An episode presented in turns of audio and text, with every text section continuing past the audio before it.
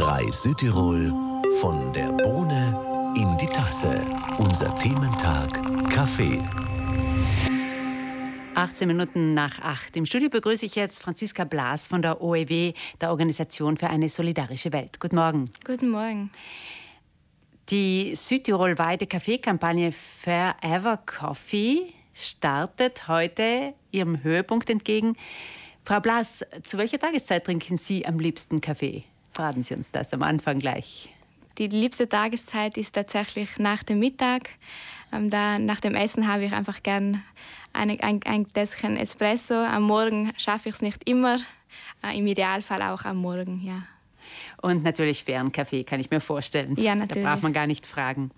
Seit Monaten arbeiten die OEW und die Weltläden an dieser Kaffeekampagne Fair Ever Coffee und haben auch andere Vereine mit ins Boot geholt, die Bibliotheken, die Seniorentreffs, die Jugendtreffs. Das ist äh, so schön generationenübergreifend. Gab es da gleich viel Begeisterung? Ja, eigentlich schon. Also wir haben uns am Anfang überlegt, wie, wie können wir diese Kampagne umsetzen und haben dann gleich äh, verschiedene äh, Dienste und Organisationen mit ins Boot geholt. Die Jugendtreffs und Jugenddienste waren gleich motiviert, Tassen zu bemalen. Und da der 1. Oktober ja auch Welttag der Senioren und Seniorinnen ist, haben wir auch eine Kooperation mit den Senioren geschafft. Also da gab es reges Interesse gleich zu Beginn der Aufruf im Frühjahr, Kaffeetassen bei den Weltläden abzugeben, das war ja auch interessant. Was ist denn, welchen Weg haben diese Tassen genommen? Erzählen Sie uns. Ja, da wurden eben Tassen, einfarbige Tassen in den Weltläden gesammelt und sind viele zusammengekommen? Ja, also teilweise an manchen Orten auch bis zu 300 bis 400, an manchen weniger. Das hängt dann auch immer von der Größe des Weltlands und der Ortschaft ab. Und diese Tassen wurden im Laufe des Sommers bei verschiedenen Ju Aktionen der Jugenddienste und der Jugendtreffs bemalt und werden heute auch zum Einsatz kommen, teilweise an den Orten. Das heißt, man äh, kann, kriegt den Kaffee da serviert in dieser Tasse und darf die Tasse dann mit heimnehmen. Ja, genau, solange der Vorrat reicht natürlich. Seit 9. September kann man auch bei einem Gewinnspiel mitmachen, bei der Aktion Fair Ever Coffee. Für jeden fairen Kaffee, den man im Weltladen kauft, bekommt man einen Coupon, der ausgefüllt werden muss. Und auch beim Kauf der Zebra-Zeitung. Es gibt dann insgesamt 13 Gewinner. Worauf dürfen sich die freuen? Ja, die Gewinner und Gewinnerinnen dürfen sich auf Kaffee bis zum Jahresende freuen. Also es gibt dann äh, sechs Packungen fairen Kaffee bis zum Jahresende und äh, die, die Gewinner und Gewinnerinnen können sich auch aussuchen, welchen Kaffee aus dem Weltladen sie dann am liebsten haben.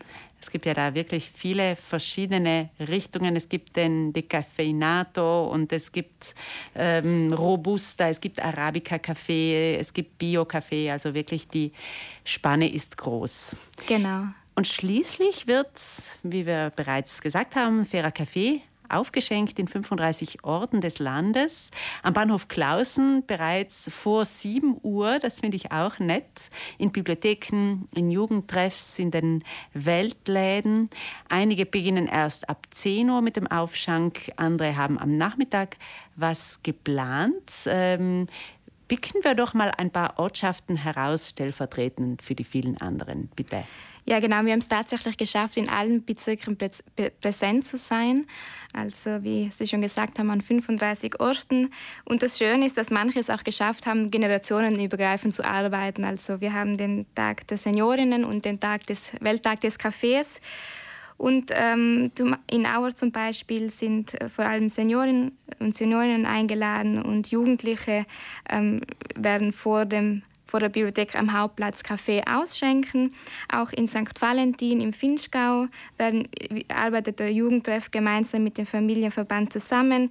Am Nachmittag werden Geschichten für Kinder vorgelesen und auch Wiener Kaffeehausgeschichten.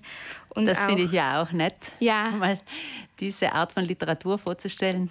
Genau, in vielen Orten findet nicht nur ein Kaffeeausschank statt, sondern auch eben Musik, wie zum Beispiel in Doblach bei den Kreisgesprächen ähm, äh, findet auch begleitend Jazzmusik statt. Und ähm, es ist, sind wirklich tolle Veranstaltungen gelungen.